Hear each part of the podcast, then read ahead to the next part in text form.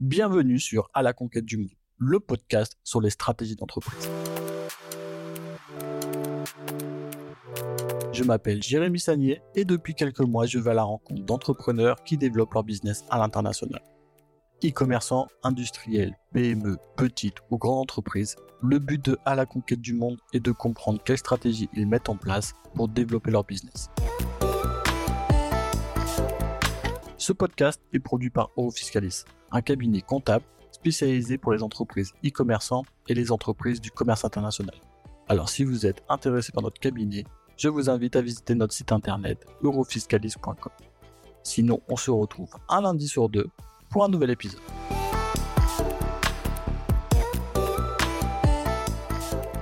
Alors bonjour Jean-Baptiste, écoute, merci d'avoir accepté mon invitation, d'avoir participé au podcast. C'est vraiment un plaisir de te rencontrer.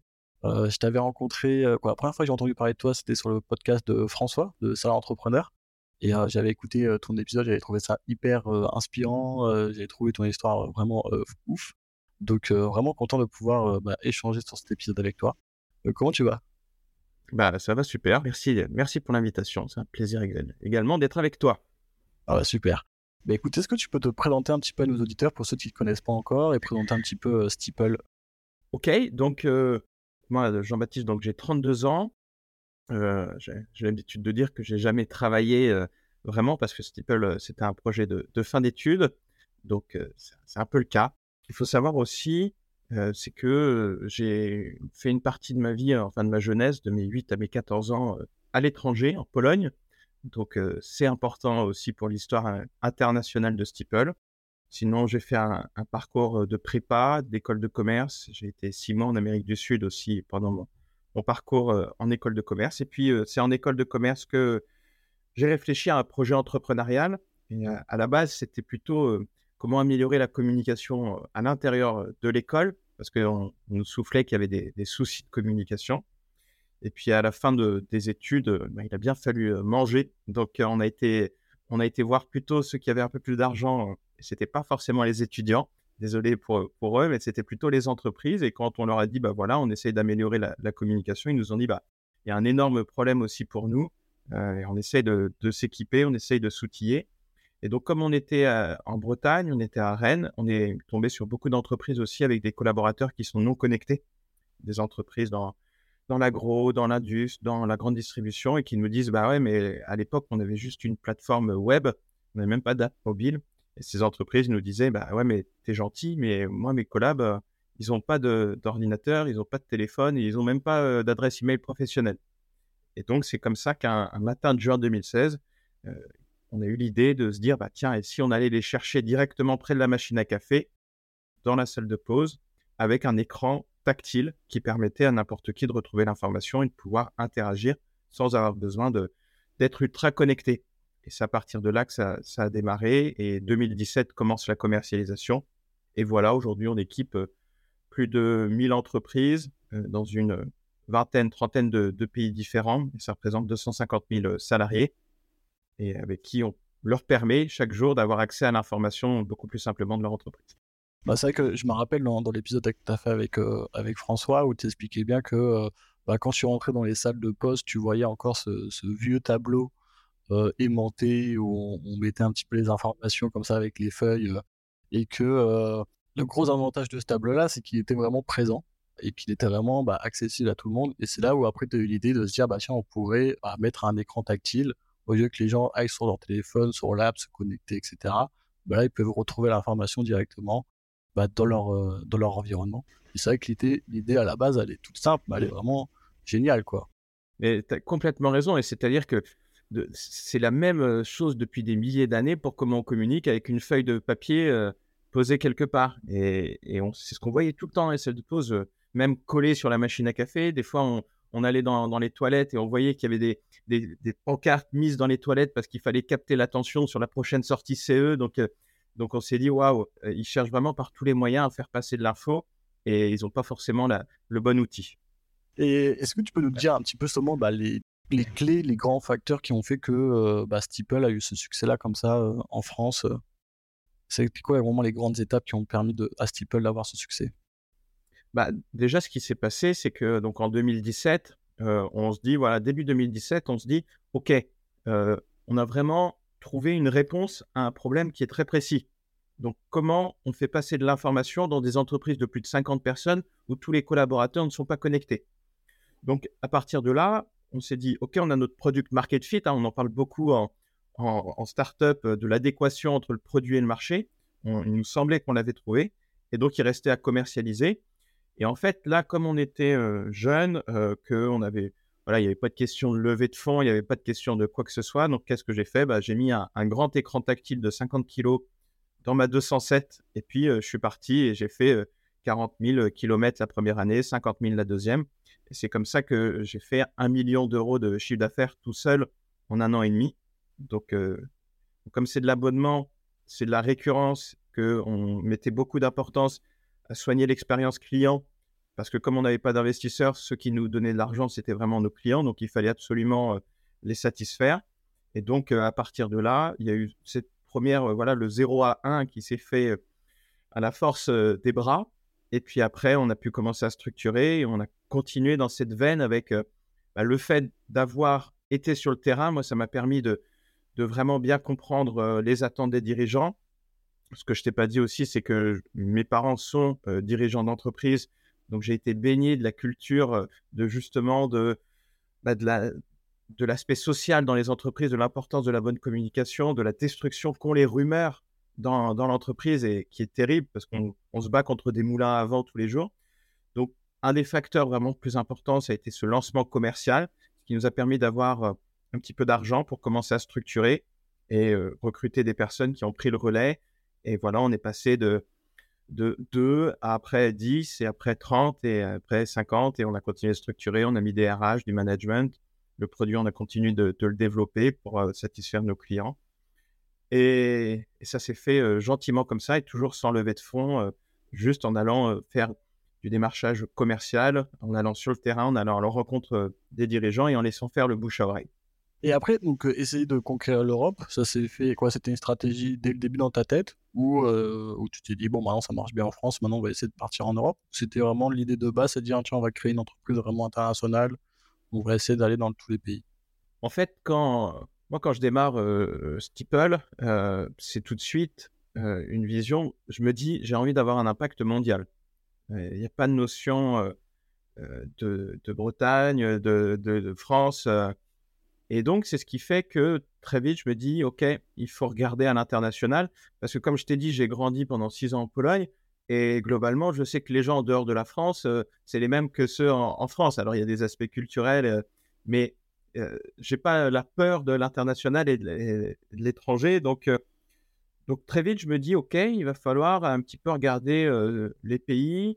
et dès 2019, on commence à regarder fortement l'Amérique du Nord, parce que, évidemment, quand tu es jeune start tout le monde te parle de l'Amérique du Nord euh, parce qu'il y a un, marché énorme au niveau du SaaS et qu'ils ne réfléchissent pas du tout pareil aux États-Unis, au Canada, sur l'investissement dans des logiciels. Ils sont beaucoup plus en avance que nous. Donc, euh, donc là, je participe à un voyage en 2019 euh, au Canada, à Montréal.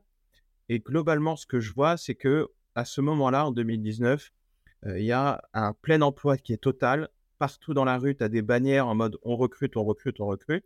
Et en ayant fait des visites d'usines et d'entreprises, bah, tu te rends compte qu'ils sont pas plus avancés qu'en France, voire un peu en retard.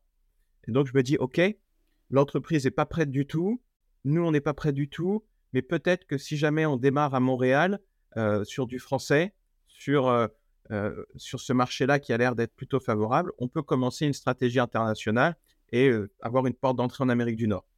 Tu vois, ça part de là. Et c'est même pas l'Europe dans un premier temps. Et justement, alors c'était quoi votre stratégie pour pouvoir vous développer après à Montréal? Comment c'était mis dans la tête à dire est-ce qu'on fait le même produit? Est-ce qu'on l'adapte? Est-ce qu'on euh, met des équipes là-bas? Euh, Est-ce qu'on gère tout de, France?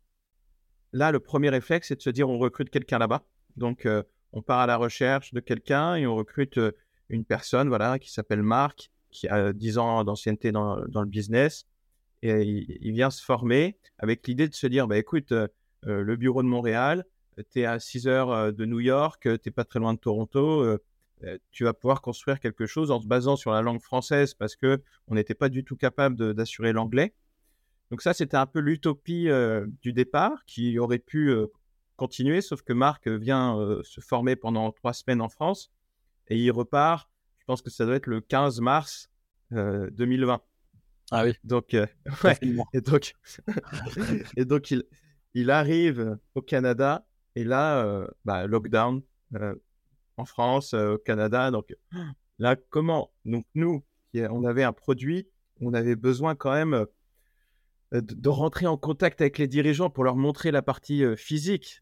C'est comme ça qu'on vendait. On avait un taux de transfo qui était de l'ordre de 40-45% quand on se déplaçait et qu'on montrait le produit. Oui, refaire là, comme tu faisais en 2017, à prendre ta voiture, à mettre l'écran et aller voir les entreprises directement, leur montrer en, conditions réelles ce que ça peut donner. Quoi. exactement. Moi, je lui ai dit, bah, écoute, mec, je l'ai fait. c'est pas très compliqué. Enfin, ça me semblait pas très compliqué, mais encore fallait-il pouvoir sortir de chez soi. C'est sûr. Donc là, bah, il y a cette expérience du Canada. Puis il y a aussi un, truc qui est terrible, c'est que l'Amérique du Nord a été fermée pendant très longtemps pendant le Covid. Et, donc dans le lancement, là où tu as besoin d'être présent pour véhiculer plein de choses, bah, au final, je ne pouvais pas être présent. Et tout ce que je lui disais, bah, moi je l'ai fait, moi je l'ai machin, ça sert à rien parce que si tu n'es pas à côté en train d'accompagner, donc en plus du décalage horaire, euh, donc, ce qui s'est passé, c'est qu'on a attendu quand même jusqu'à septembre-octobre, et puis voyant que la situation s'améliorait pas, on est des éternels optimistes en tant qu'entrepreneur, mais à un moment, il fallait se résoudre à se dire, bah écoute, euh, il vaut mieux arrêter parce que là, ça va nulle part. Et donc, on a arrêté le Canada, et en fait, on s'est dit aussi pendant le Covid, en voyant que c'était compliqué au Canada, on s'est dit, bon, bah, il faut pas abandonner tous nos, nos espoirs d'international. Par contre, il faut peut-être réfléchir à le faire différemment. Et on avait en interne des collaborateurs qui avaient été recrutés pour le marché français, mais qui étaient, voilà, qui parlaient espagnol, donc d'origine Amérique latine. Et donc on leur a dit, bah écoutez, moi plutôt que vous mettre en chômage partiel parce qu'il y a moins d'activité en France, et si on tentait de regarder ce qui se passe en Espagne? On s'est dit, c'est un marché qui est plus proche culturellement, on peut s'y rendre, s'y déplacer. Et donc on a commencé à faire des ads, à faire de la prospection. Et on a vu que c'était intéressant et que le marché commençait à, bien répondre et qu'on avait envie de creuser quoi qu'il arrive.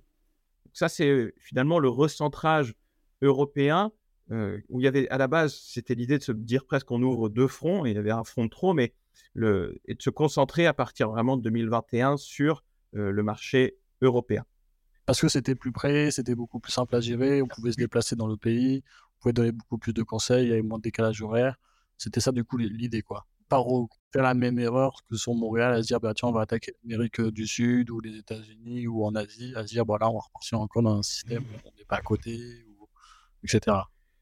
Mais là on a fait une autre connerie parce que parce qu'en fait si tu veux moi depuis le début je dis il faut aller en Allemagne.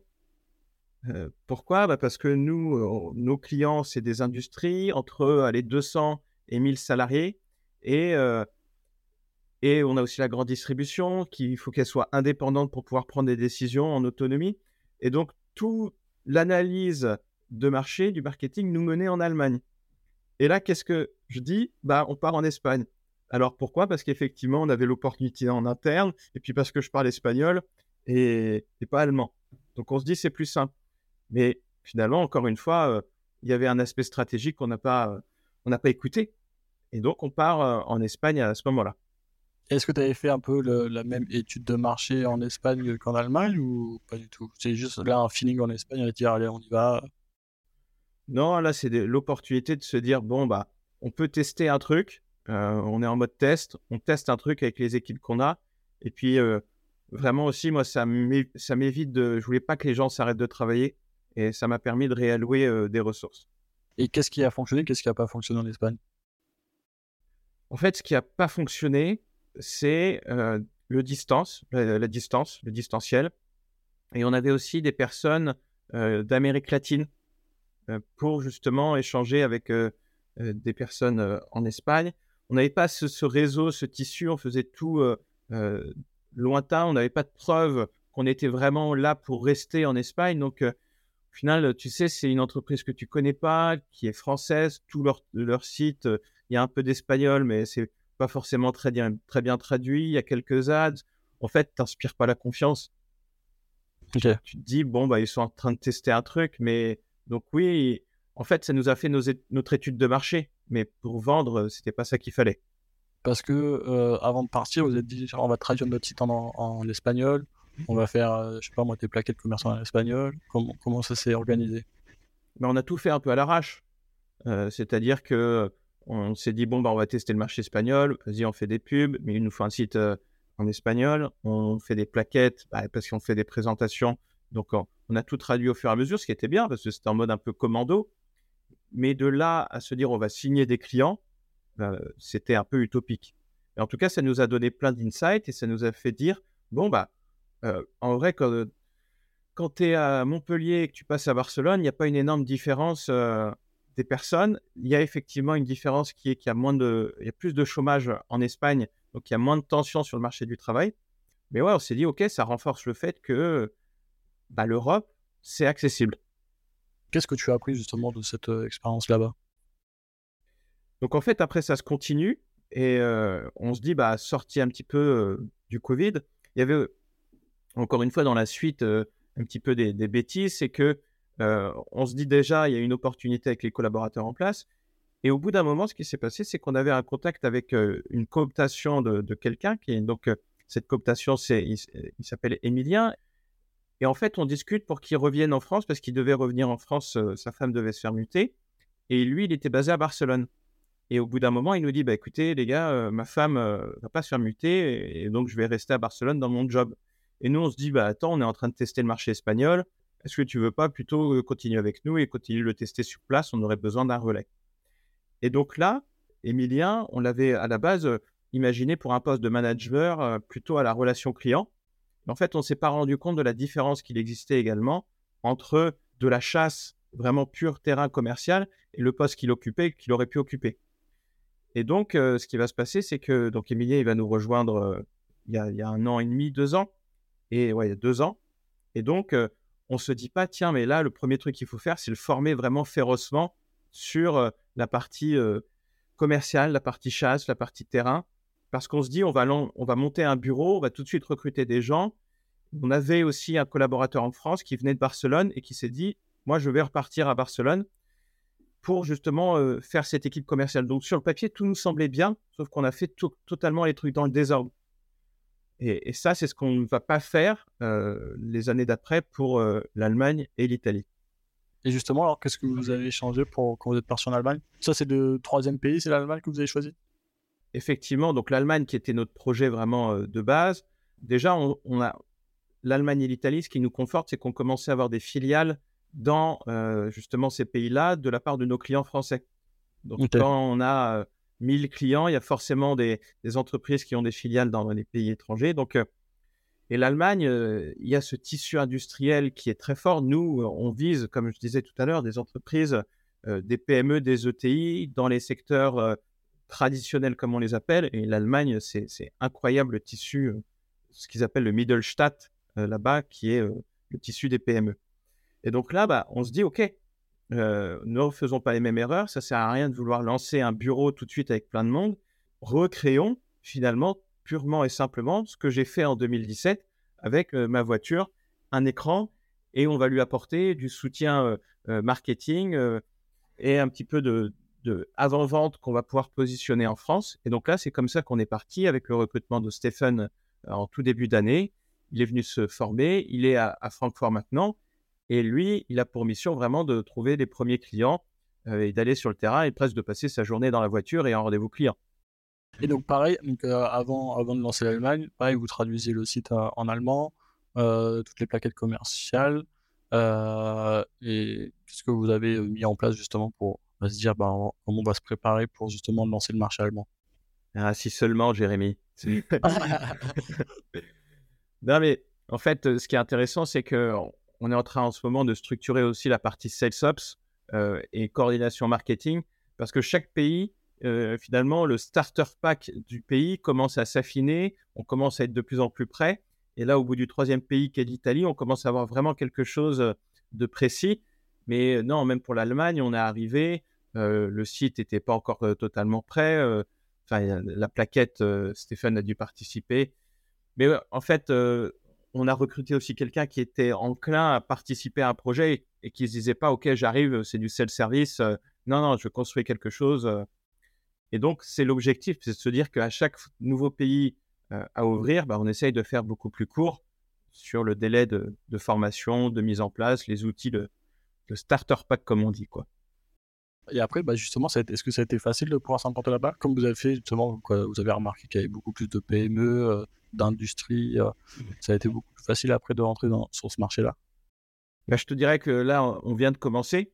c'est vraiment le, le début d'année. Donc c'est pour ça, je suis un peu J'aurais aimé faire ce podcast quelques temps plus tard, mais bon, c'est déjà c'est les enseignements du début et puis on pourra en refaire un peut-être plus tard parce que en tout cas, ce qu'on voit en Allemagne, euh, c'est que la, la stratégie est bonne. Euh, prendre une personne aussi qui est un commercial expérimenté, qui l'a déjà fait parce que Stéphane avait la particularité d'avoir fait la même chose, mais à l'inverse, il avait travaillé pour une entreprise allemande pour implanter un produit en France. Donc euh, plus on prend des personnes qui euh, sont déjà habituées et, plus c'est simple. Et donc euh, là, en se basant sur des filiales de nos clients qui sont déjà des clients en Allemagne, on peut construire autour de ça. On a déjà des, témoignages, on a des caisses studies qui sont sympas, on a des donc là, on est en train de vraiment bien avancer, même si on a un délai de, de transfo, nous, qui est en moyenne de 2-3 mois. Donc, on, avance dans les rendez-vous avec les directions. Et j'ai pas encore assez de, de retours pour te dire euh, qu'on a tout réussi en Allemagne, mais c'est très prometteur. Et donc là, vous avez aussi lancé du coup l'Italie, d'après ce que j'ai compris? Donc effectivement, l'Italie, de la même manière, on a, on a eu des, euh, des, filiales d'entreprises françaises. Euh, donc là, par contre, on a recruté un petit peu avant Luca, qui est lui la coordination marketing, qui est capable de le faire, qui parle italien et allemand. Il a la double culture, donc très pratique. Et donc qui travaille évidemment à accompagner Stéphane sur l'Allemagne mais qui travaille également à préparer le marché italien. Parce que euh, l'idée, c'est qu'à la rentrée, on a un country manager qui s'appelle Luca aussi, effectivement, il y a deux, deux Luca, euh, qui, qui, doit nous rejoindre et qui, lui, peut lancer le, marché. Donc, tu vois, à chaque fois, on apprend. Euh, on apprend en se disant, OK, on anticipe un peu plus. C'est un peu le, c'est un peu la, différence entre la startup et la scale-up. La startup, tu, tu fonces dans le mur, tu tapes, tu tournes très vite. La scale-up, tu essayes de dire, OK, bah, ce mur-là, on l'a vu il y a deux ans, on va peut-être essayer de l'éviter cette fois-là. Et donc, euh, on se dit que pour chaque nouveau pays qui sera lancé, ce sera encore mieux. Tu as d'autres pays en tête pour après te développer? Là, globalement, on, sur, les, sur les quatre euh, marchés, déjà, il faut qu'on fasse nos preuves parce que euh, c'est beaucoup énergivore en termes d'investissement, l'international. Donc, on se fait accompagner par les banques sur de l'emprunt classique euh, mais là, euh, donc, il faut vraiment qu'on arrive sur euh, leur démontrer qu'on a trouvé la recette à l'international pour se dire bah, quel autre pays on va aller voir. Ce qui est intéressant aussi, c'est qu'avec l'inbound qu'on est en train de faire sur l'Espagne et, donc on va aussi commencer sur l'Angleterre, enfin sur l'anglais plus que sur l'Angleterre, bah, on commence à avoir des clients qui arrivent d'Amérique latine, d'Europe du Nord. Donc peut-être qu'il va y avoir une nouvelle phase qui va être euh, de se dire qu'en Europe de l'Ouest, on structure commercialement sur des gros bureaux et sur des pays, et après on va laisser l'inbound générer de la demande de démo et des ventes un petit peu partout. Ce que je regarde, euh, si pour continuer en Europe, c'est effectivement que euh, en Europe du Nord, en Scandinavie, on a, on a beaucoup de concurrents, donc il faudra aller creuser, savoir si bah, c'est vraiment un, un terreau fertile parce que les entreprises sont beaucoup plus sociales, il y a un rôle euh, beaucoup plus horizontal. Donc, euh, on regarde un petit peu de ce côté-là. Et puis, le, Royaume-Uni aussi, qui nous intéresse, mais qui semble très, très euh, compliqué parce que le Royaume-Uni, c'est un peu le, point de, chute des entreprises américaines pour justement toucher l'Europe. Et nous, notre stratégie marketing, c'est vraiment d'aller là où les Américains ne veulent pas aller parce qu'ils ne savent pas faire. Et aussi, j'avais une question en tant que chef d'entreprise. Donc, tu as ta société sur le marché euh, français qui, marche très bien. Est-ce que, euh, justement, quand on a appris ces idées de partir un peu à l'international et quand on sait que euh, bah, voilà, toutes, les, les erreurs ou toute l'énergie que ça peut nous prendre, alors qu'on voit que notre business en France, il marche très bien, est-ce que des fois, on se dit pas, bah, tiens, on peut rester sur le marché français on continue à le développer, on peut encore avoir de la croissance et, au moins c'est quand même moins compliqué. Est-ce que tu as un peu un recul par rapport à ça ou c'est encore parce que là c'est encore trop frais euh, en fait, vraiment, cette question, elle se pose pas pour moi. Le, projet, il est international. J'avais souvent aussi ce, retour entre des entreprises françaises et des entreprises type israéliennes ou, ou belges, ou tout de suite qu'en fait, ton marché domestique est très petit. Et donc, tout de suite, tu te dis, bah, tiens, comment je fais une entreprise internationale?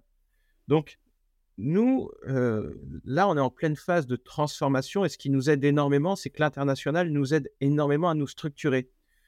Pourquoi? Parce que on est en train de, recréer vraiment euh, toute l'entreprise, la structure de l'entreprise, que ce soit au niveau du commerce, du marketing, pour se dire, bah, en fait, la France est un pays qu'on doit servir au même titre que l'Espagne, que l'Allemagne, que l'Italie. Et il n'y a pas euh, France et puis après, tu as Steeple Espagne. Non, tu as les fonctions support et tu as des organisations matricielles. Et en fait, là, on est en train de retravailler toute notre organisation par territoire et de se dire que, bah oui, tu as le territoire France. Au sein du territoire France, bah, tu as l'Ouest, l'Est, tu as différentes régions. Tu as le territoire Espagne, mais au final, les verticales d'avant-vente, de vente, de relations clients, c'est les mêmes. Tout comme au marketing, tu fais de l'inbound ok, sur, euh, euh, sur le français, mais tu peux faire aussi de l'inbound sur euh, l'anglais, sur l'espagnol.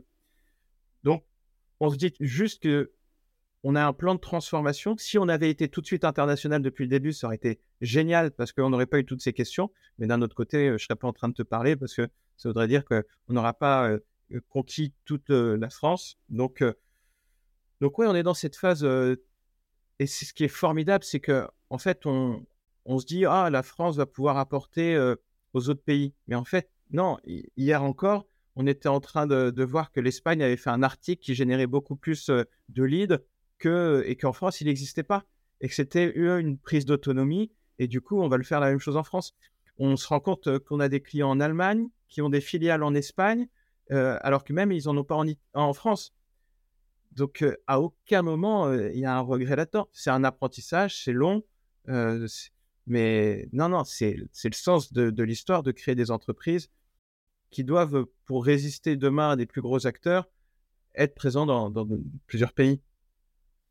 Et justement, bah, comment tu as réussi à, en tant qu'entrepreneur, quand on commence notamment avec quand vous êtes deux, qu'après on arrive à développer la société, où on arrive à plusieurs, plusieurs euh, centaines de, salariés. Euh, est-ce que c'est facile après euh, bah, de structurer la boîte à chaque fois? Parce qu'à chaque fois, on est en croissance, à chaque fois, on recrute, à chaque fois, on doit restructurer, remettre des process, etc. Et tout. Comment tu arrives justement à gérer ça, à apprendre ça? Parce que j'imagine que bon, c'est pas inné, même si bon, tu fait des études, etc. Mais on t'apprend pas toujours comment faire. Comment tu arrives à gérer tout ça?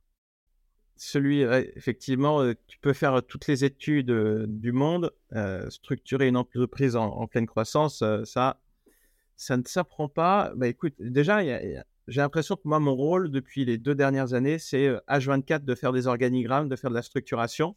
Et, comme, comme tu l'as dit, c'est un point vraiment qui est très important. Et comment on avance? Bah, En faisant des conneries. ça, c'est en faisant des conneries, en recrutant des personnes qui l'ont déjà fait et qui disent bah là je pense qu'on est en train de faire des conneries.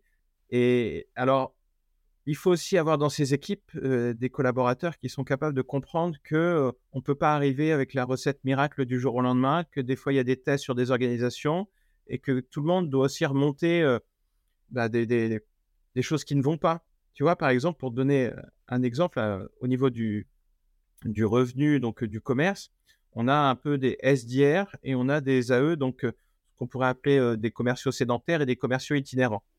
Et en fait, l'organisation des commerciaux sédentaires, elle a été mise en place pendant le Covid.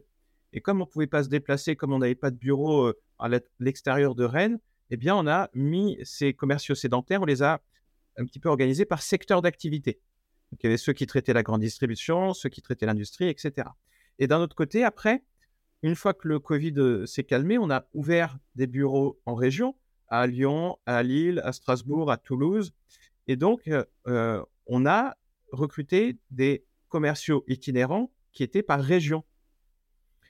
Et on s'est rendu compte que très récemment, qu'en fait, bah, on avait un héritage du Covid qui était sectoriel et on avait notre stratégie qui était territoriale. Et on s'est dit, bah, il y a un truc qui va pas là. Mais on a mis tellement de temps avant de s'en rendre compte que maintenant, ça y est, on a réaxé et on a recréé des business units territoriales. Et ce qui est intéressant, c'est de se dire que, bah, en fait, c'était ce qu'on avait fait en Espagne depuis deux ans. Parce que depuis deux ans, commerciaux sédentaires et commerciaux itinérants, ils étaient dans le même bureau à travailler sur le même territoire. Donc, tu vois, à regarder aussi, à se reposer la question à partir d'une page blanche et de se dire, bah attends, pourquoi est-ce qu'on part comme ça sur l'Espagne alors qu'en France, on a, on a des choses qu'on n'a pas fait comme ça? Ça, c'est l'aide de l'international aussi. Ouais, donc tu apprends en fait vraiment euh, au quotidien, euh, tu apprends petit à petit à chaque fois des, des, heures que vous faites pour euh, l'améliorer, continuer à structurer. Et, après, c'est hyper intéressant hein, parce que bah, c'est comme ça qu'on apprend et c'est comme ça qu'on arrive à, développer, à mieux, mieux travailler. Et, c'est sûr que de toute façon, c'est pas inné à chaque fois. C'est pas, vrai que souvent, des fois, quand on entend des entrepreneurs, leurs recettes, c'est un peu, des fois, on dirait que c'est un peu inné ou quoi. Mais c'est vrai que là, ce qui est bien dans ton témoignage, c'est comment on se rend compte que bon, bah, on peut aussi euh, bah, se, planter, essayer, euh, on a mis des choses en place, au final, bon, bah, c'était pas ça, on va repiloter. Euh. Mais nous, toute notre culture chez Steeple, c'est une culture de, de l'erreur. et c'est pas de l'échec, parce que finalement, c'est Louis XIV qui disait La défaite provient de l'impatience de la victoire. En fait, tout le monde gagne tant qu'il est encore vivant et qu'il continue de, de faire des erreurs et d'apprendre et de changer. Donc, euh, non, la détermination des personnes agiles qui sont capables de dire, OK, pas grave, on se trompe, on change. Par contre, on ne fait pas deux fois la même erreur. Puis si on a fait vraiment une grosse erreur, on, répare. Donc, plus ça va, plus l'entreprise devient grande, moins les erreurs sont acceptées dans l'entreprise aussi. Donc, il faut que nous aussi, on travaille à cette culture de se dire, bon, bah, peut-être ce qu'on faisait en une semaine, on va peut-être le faire en un mois. Et ce qu'on faisait en un mois, on va prendre un peu plus de temps pour euh, moins faire d'erreurs. Puis surtout, on a l'apprentissage du passé, des personnes plus expérimentées qui ont déjà fait plein d'erreurs avant. Et globalement, on en fait de moins en moins. Mais c'est sûr que quand tu racontes les erreurs, tu as des gens en face qui te disent Bah ouais, ce que tu me racontes, ça a l'air d'être évident. Oui, mais pour trouver l'évidence, il faut parfois euh, beaucoup se creuser la tête. C'est plus facile de raconter l'histoire à la fin. non, ça c'est sûr. Et aussi, je voulais, euh, je voulais discuter avec toi. Euh, vous faites une grosse communication euh, interne dans votre entreprise où vous faites beaucoup des vidéos, des, des, concepts. c'est toujours très très produit. Est-ce que c'est des choses que vous accompagnez aussi les entreprises bah, à mettre des choses comme ça en place? Quand vous êtes très bon là-dedans, je me disais, est-ce que c'est quelque chose que vous pouvez aussi accompagner les entreprises? C'est vrai que les clients nous demandent régulièrement est-ce qu'on peut les accompagner et il y a beaucoup de gens qui nous demandent aussi avec quelle agence on travaille. En fait, quand on leur dit que tout est fait en interne, ils hallucinent parce que c'est du travail vraiment de, professionnel. Nous, en fait, il y a plusieurs manières de se dire on accompagne nos clients sur l'amélioration de la communication. Et l'idée, c'est vraiment de se dire qu'on ne peut pas être le cordonnier le plus mal chaussé, que ce soit sur de la com interne, sur de la com externe. Et le mieux pour effectivement piquer un peu tout le monde en interne sur la communication, c'est de leur montrer qu'on peut faire des choses formidables et que ça a un impact fort. On dit souvent il n'y a pas de ROI dans la communication, c'est faux. Euh, avoir une image euh, d'une entreprise positive, avoir euh, une bonne réputation en interne et en externe, c'est extrêmement important. Et donc faire tout ça, c'est une manière aussi d'avoir une cohérence globale entre ce qu'on est, ce qu'on vend et comment on peut accompagner nos clients. Ah, mais c'est vrai que vous avez une créativité de fou. J'ai vu là pour, euh, pour le nouvel an, vous avez fait un live, je crois que c'était 24 heures. Vous avez 24 heures. Tous, vos clients. J'ai pas, j'ai pas tenu 24 heures. J'ai tenu 21 euh, heures. Et pendant 21 heures, on a, donc on avait un écran euh, qui tirait au sort un client et on lui souhaitait une bonne année. Et lui, il avait sa petite capsule vidéo. Et, et après, les gens pouvaient nous suivre en, live. Et c'est une manière aussi de, comme nous, nos investisseurs, c'est nos clients. C'est à eux qu'on doit des comptes et c'est à eux qu'on a envie de toutes les fins d'année les remercier et de leur souhaiter une bonne année parce que on, compte sur eux, ils comptent sur nous et c'est une relation de confiance qui s'est établie depuis des années. On a perdu les seuls clients qu'on a perdus depuis 2017, c'est des clients qui soit ont fait faillite, soit ont été rachetés, mais il y a une fidélité qui est extraordinaire avec nos clients. En tout cas, vraiment dans vos productions, ça sent vraiment un professionnalisme vraiment incroyable. Vous avez créé aussi un documentaire voir aussi un peu l'intérieur de Steeple, comment vous travaillez, etc. Où j'ai vu après, vous avez loué une salle de cinéma avec, euh, avec vos collaborateurs pour pouvoir après le diffuser. Je trouve l'idée vraiment géniale. Euh, même quand vous faites des photos, j'ai vu en cosmonaute, vous achetez des costumes. Euh, c'est ça que vous avez vraiment une, créativité incroyable. Et ça, justement, ça, c'est vraiment le service marketing qui s'en occupe, communication, ou est-ce que c'est aussi tes idées que, tu, que tu mets en place? Moi, pour te dire, si si j'avais pas été chez, si j'avais pas fait Steeple, je pense que j'aurais créé une agence de publicité.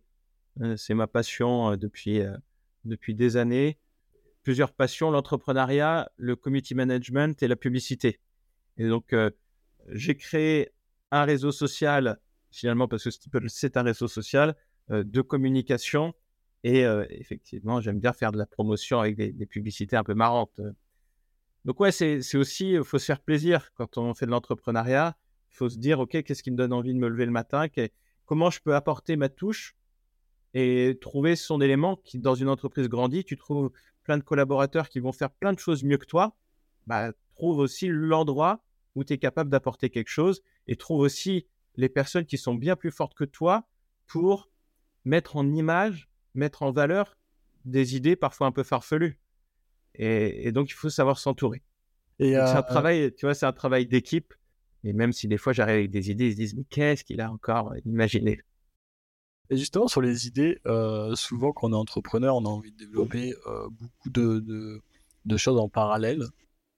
Est-ce que c'est un truc où toi tu te dis, bah non, on se concentre vraiment sur notre produit, il fonctionne, on peut encore avoir de la croissance et on va pas essayer de, développer autre chose Ou est-ce que tu, te laisses la liberté de dire, bah tiens, on peut aussi euh, un petit peu euh, regarder sur la branche d'à côté et, euh, essayer de développer un, nouveau produit? Alors, en fait, le tout, c'est de garder une cohérence au niveau des personas, au niveau de ce que tu adresses. Nous, notre métier aujourd'hui, donc on l'a traduit par la vie au travail, c'est d'améliorer l'expérience collaborateur de millions de collaborateurs à travers le monde. Et surtout des personnes non connectées, de leur dire que c'est pas parce que vous êtes non connecté que vous n'avez pas le droit de profiter de la vie au travail de votre entreprise, de savoir ce qui s'y passe, euh, de participer à de l'événementiel, d'avoir des relations et créer du lien avec des collègues. Donc, en fait, on se dit, c'est pas parce qu'on a euh, des collaborateurs non connectés qu'ils doivent pas avoir la même vie au travail que des collaborateurs connectés. Et donc, à partir de là, on a sur 250 000 personnes qui sont équipées de Steeple, c'est des, personnes qui ont téléchargé sur leur téléphone perso, souvent, ceux qui le souhaitent, l'application Steeple. Et c'est leur seule application de travail. Donc il y en a qui disent, bah non, moi c'est bon, j'ai l'écran tactile en salle de pause, mais il y en a beaucoup qui disent, bon, bah en fait, pour aller plus loin dans l'expérience, je vais télécharger les apps. Et donc, on a des clients qui viennent nous voir en nous disant, bah vous êtes la seule app sur le téléphone perso de nos collaborateurs. Est-ce que vous pourriez développer ça? Est-ce que vous pourriez développer ça? Est-ce que vous pourriez développer ça? Et donc, notre projet, c'est effectivement d'aller sur ce qu'on appelle une super app, la super app de l'expérience collaborateur, de pouvoir construire des nouvelles verticales. Donc là, on travaille en ce moment sur cooptation et mobilité interne, qui est toujours la manière de comment tu communiques les offres d'emploi et comment tu permets aux collaborateurs parfois non connectés d'avoir connaissance de ces offres et de pouvoir dire bah, moi je suis intéressé ou bien moi je connais quelqu'un. Donc on reste toujours dans ce volet communication interne.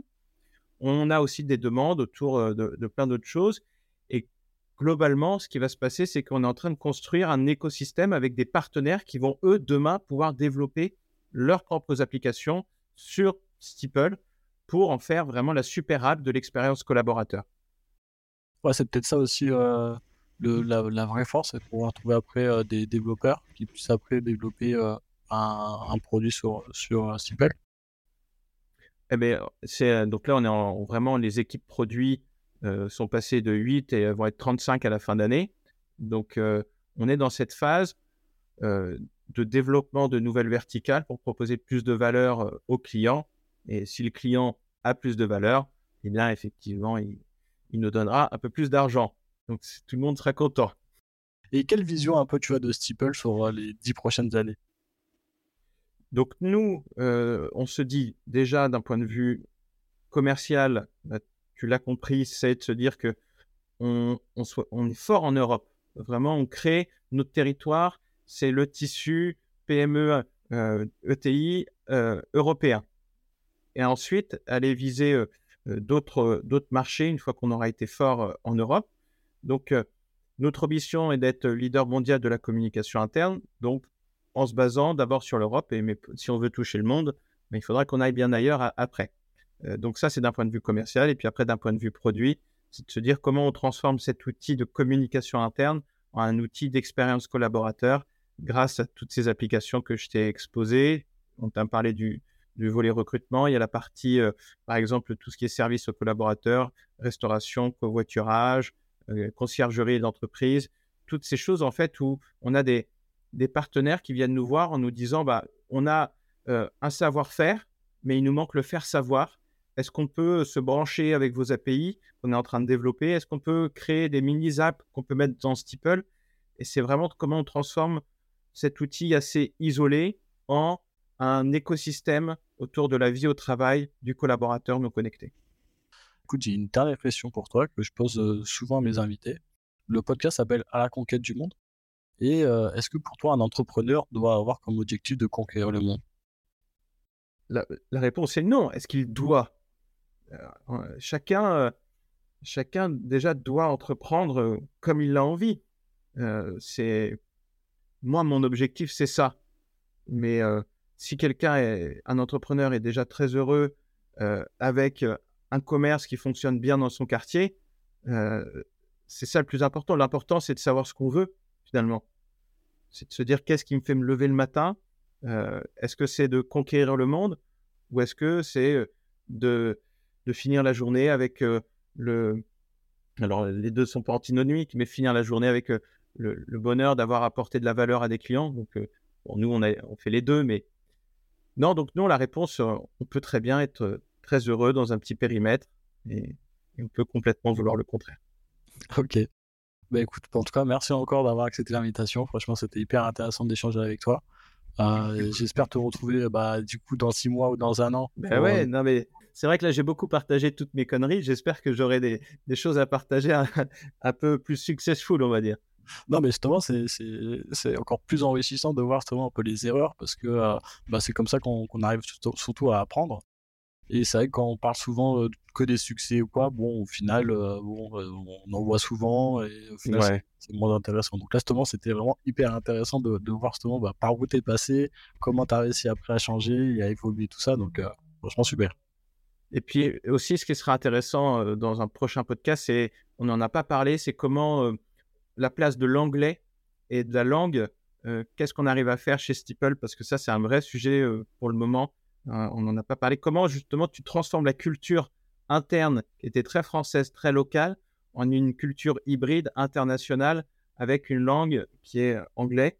Et on rentre dans cette phase-là où on se bat tous les jours. Et, dans six mois, un an, j'aimerais bien savoir où on en sera. Donc avec plaisir pour revenir. Bon, bah super. Bah écoute, je te dis en tout cas à bientôt et merci encore. Salut Jean-Baptiste. Merci Jérémy.